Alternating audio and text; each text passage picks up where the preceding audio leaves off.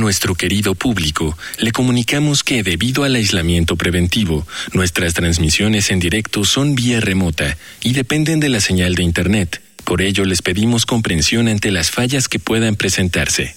Gracias por compartir estos momentos en casa con Radio UNAM y la revista de la universidad. Bienvenidos al suplemento radiofónico de la revista La Universidad de México. Yo soy Elvira Liceaga y el día de hoy me acompaña Mario Alfredo Hernández, que ya había pasado por esta cabina. ¿Cómo estás, Mario? Bien, con mucho gusto saludar a nuestras y nuestros radioescuchas. Bueno, este mes en la revista de la universidad estamos hablando de trabajo y de todo lo que son, que son un montón de puntos ciegos sobre lo que entendemos como trabajo y el trabajo especialmente en México. Y estás aquí para hablarnos en esta ocasión de los jornaleros y las jornaleras. Cuéntame un poquito de la el punto de partida de este trabajo.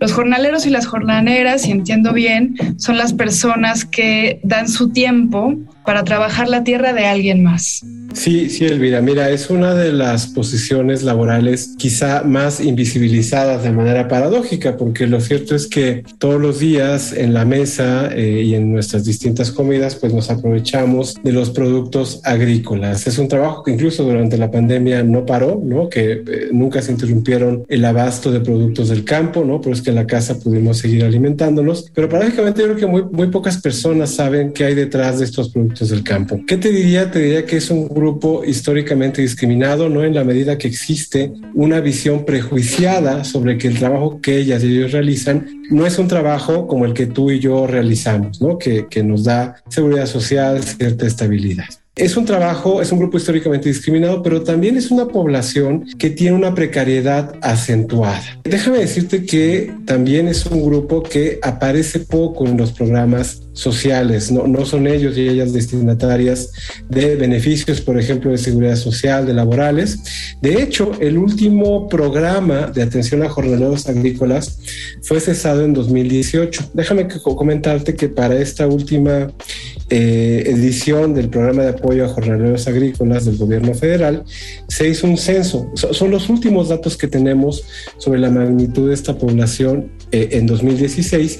Y en 2016 eran 7.3 millones de personas dedicadas, como decías, al trabajo de campo, pero en un contexto donde ellos y ellas no son propietarios, donde no gozan de beneficios de seguridad social y donde pues pasan muchos mucho tiempo donde ellos y ellas no tienen un ingreso fijo. De estos 7.3 millones de personas, que no es poco, pensemos que es por ahí del 6% de la población nacional, es una población importante, hay dos, eh, digamos, interseccionalidades o dos características que las vuelven más discriminadas.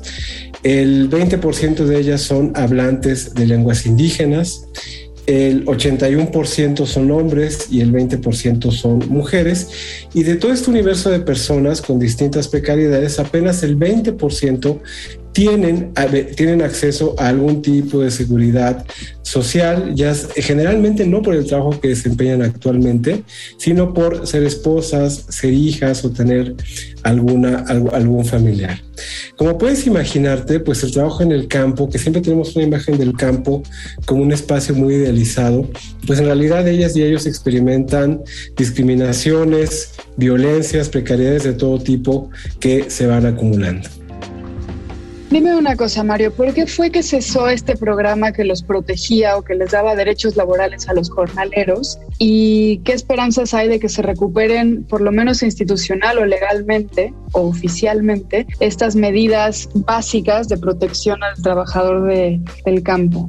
Mira, es un tema muy interesante. El, programa, este programa de atención a jornaleros agrícolas, que tuvo un periodo de existencia de 28 años, de 1990 hasta 2018, pues gradualmente fue eh, menguando los recursos, ¿no? más o menos, para darte una, una cifra, eh, en 2012 tenía 270 millones de pesos, cuando fue cesado en 2018 apenas rondaba los 200 millones de pesos. Eh, buena parte de este dinero se gastaba en erogaciones que tenían que ver con capacitación de los jornaleros, de las jornaleras. Se erogaba también en apoyo a la movilidad, porque ese es un dato muy importante. La mayoría de los jornaleros que trabajan en el campo se mueven desde otros estados, generalmente se mueven desde las zonas más precarias, por eso es que hay una gran eh, prevalencia de personas hablantes de lenguas, de lenguas indígenas. Entonces, el PAJA, el programa de apoyo a jornaleros agrícolas, gastaba básicamente en eso, en capacitación y en apoyo al desplazamiento de las personas. Eh, yo creo que desapareció el programa porque no se pudo articular con, otros, con otras zonas del gobierno federal donde debería tener una presencia este tema. Por ejemplo, te diría que si estas cosas tan terribles pasan en el campo, ya hablamos de discriminaciones, de discriminaciones laborales, pero también violencias, las mujeres jornaleras son violentadas, niños y niñas jornaleras tienen accidentes, enferman, incluso mueren y pues, pues no, no, no hay mucho que hacer. Eh, impunidades también respecto de la violación de sus derechos, porque como no son una población que tenga un arraigo en la comunidad, la propia comunidad no la reconoce como eh, en un sentido solidario para, para acompañarlas en la exigencia de derechos. Quien debería tener una presencia fuerte en este ámbito, pues es la Secretaría del Trabajo. La Secretaría del Trabajo tiene programas de inspección in situ, ¿no? En los lugares de trabajo y ella tendría que verificar que se cumplen las condiciones laborales mínimas. Mi, mi impresión es que como los apoyos se fueron menguando y no se fortalecieron otro tipo de capacidades en otras, en otras partes del gobierno federal, pues este programa simplemente cesó. De hecho, ahora las asociaciones de jornaleros y jornaleras pues están pidiendo que se reactive un programa específico para atenderlas. ¿Qué es lo que de repente nos dice el gobierno federal? Pues que ellos, ellas y ellos pueden acceder, por ejemplo, a los programas sociales, ¿no? A los programas que apoyan, por ejemplo, a los jóvenes o que dan becas a personas con discapacidad o a madres solteras. Pero hay una característica que no tomamos en cuenta para que ellos y ellas puedan acceder a esta estructura, que es el contexto de movilidad humana. Ellas a veces salen de casa eh, portando lo básico, no tienen documentos de identidad, no hay un arraigo comunitario y eso impide muchas veces que ellas accedan a estos beneficios. Déjame contarte muy rápidamente que conforme fue menguando este programa de apoyo a jornaleros agrícolas, lo que sí creció fueron las denuncias de violaciones a sus derechos humanos eh, ante las comisiones de derechos humanos, tanto la nacional como la estatal, y las cosas que ahí se denunciaban eran atroces. Solamente déjame decirte dos, dos muy graves violaciones a derechos humanos que ocurren en este contexto de retirar recursos a los programas que les atienden. De un lado, el tema de los albergues. Al estas personas estar lejos de casa, pues tienen que vivir donde pueden. Eh, eh, bueno, y además ellas migran con sus familias completas, ¿no? no es que migren solamente una o dos personas trabajadoras, sino que van migrando familias completas. Y lo que ocurre es que estas familias, pues en el mejor de los casos, pueden pagar ellas mismas un, un alojamiento para establecerse y en el peor, pues tienen que avenirse a lo que el centro de trabajo dispone. Y a veces en los albergues que disponen los centros de trabajo, pues no hay agua corriente, no hay electricidad, no hay un espacio seguro donde ellas y ellos puedan eh, preparar sus alimentos. De hecho, por ejemplo, hay una gran prevalencia de obesidad y de enfermedades crónicas relacionadas con la alimentación, porque al no tener ellos una casa, no tener, por ejemplo, un refrigerador, pues tienen que estar comiendo todo el tiempo productos, productos eh, con grandes dosis de conservadores. Entonces, un tema es el albergue, los albergues. Si no hay recursos públicos para protegerlos, pues la precariedad de los albergues es grandísima. La otra cosa que te quiero decir que desafortunadamente cada vez conocen más las comisiones de derechos humanos son las violencias que se depositan sobre ellas. No solamente violencias, digamos, eh, laborales, ¿no? Obligarles a trabajar turnos larguísimos, estar expuestos, expuestas a eh, a accidentes, a, químicos, ¿no? A, químicos que les dañan la salud, sino también la propia naturaleza del trabajo jornalero requiere que haya una figura de mediación, que es el cuadrillero, la persona que tiene el vínculo con estas comunidades precarias y que les enlaza con las empresas que les, les emplean para cosechar los productos agrícolas. En el camino de que ellas salen desde sus comunidades y llegan a los lugares donde van a trabajar, ocurren trata de personas, ocurre eh, extorsiones, ocurren asesinatos incluso. Entonces, esas son las dos grandes cosas que yo te diría son consecuencia precisamente de menguar estos apoyos públicos. Y para terminar, Mario, a manera de conclusión, ¿qué nos dice el hecho de que tengamos tan desprotegidos a semejante fuerza laboral de la que absolutamente todos los demás dependemos? de nuestra forma de organizar la sociedad y pienso también en cómo concebimos lo que se llama trabajo. Es decir, ¿qué estamos mal comprendiendo al llamarlos a ellos trabajadores si solo nos estamos aprovechando de ellos?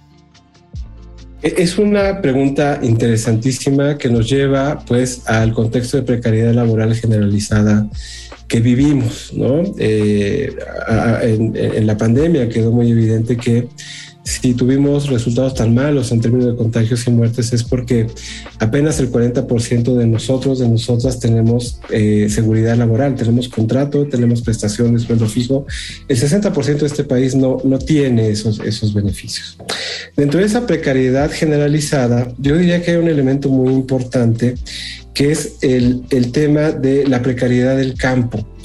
Eh, la, ruptura de las comunidades tradicionales, de las comunidades donde las personas podían subsistir a partir de lo que sembraban, pues generó esta movilidad, como tú muy bien lo dijiste al inicio. Son personas que saben trabajar el campo porque en algún momento fueron dueñas de sus tierras, pero que dado que ese campo está empobrecido, tuvieron que emplearse con quienes sí tienen los recursos para eh, generar la producción agrícola, quienes tienen las tecnologías, los pesticidas, etcétera, etcétera.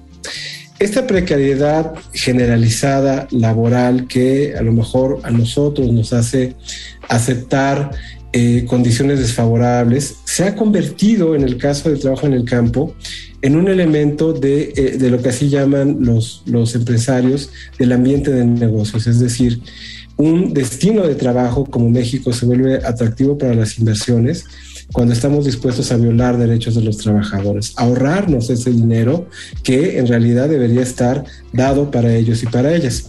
Recientemente eh, eh, han habido pasos importantes, sobre todo de las propias organizaciones de jornaleros. Apenas en diciembre del año pasado se incluyó el trabajo del campo como uno de los trabajos regulados por la Comisión Nacional de Salarios Mínimos. Se fijó el salario mínimo en el campo en 160 pesos. Eso es un gran avance sin duda, pero todavía es muy poco. 160 pesos no alcanzan para pagar la seguridad social, la salud, la educación, los accidentes laborales, las eh, discapacidades que se van a generar como consecuencia de esta, de esta exposición a químicos, por ejemplo. Y ahí te das cuenta que eh, es muy importante la, entender esta precariedad en el campo como parte de una precariedad generalizada y que nosotros y nosotras nos, nos preguntemos si lo que estamos consumiendo cotidianamente, cuando vamos al súper y tomamos una lechuga para ponerla en nuestro carrito, tomamos un, un manojo de acelgas, pensar si esa empresa realmente está garantizando derechos. Nosotros no consumiríamos de alguien que discrimina, de alguien que eh, tiene estereotipos sexistas, tal. Hay que pensar lo mismo del campo. No, no, deberíamos estar muy atentos a las empresas y consumir de quienes tienen estos estándares de calidad. De hecho, una parte importante de los jornaleros y las jornaleras es ver cómo se pueden hacer estándares de certificación para que como consumidores, como consumidores podamos reconocer cuando hay un campo justo detrás de un producto. Pues muchas gracias Mario, te agradezco como siempre la conversación. Muchísimas gracias y un saludo a todas y todos. Hemos llegado al final del programa. Si quieren leer más sobre trabajo, les recomendamos los artículos Contra los apologistas del trabajo de Friedrich Nietzsche y Algo que pueda pasarte, por ejemplo, una noche, de Javier Sáez de Ibarra.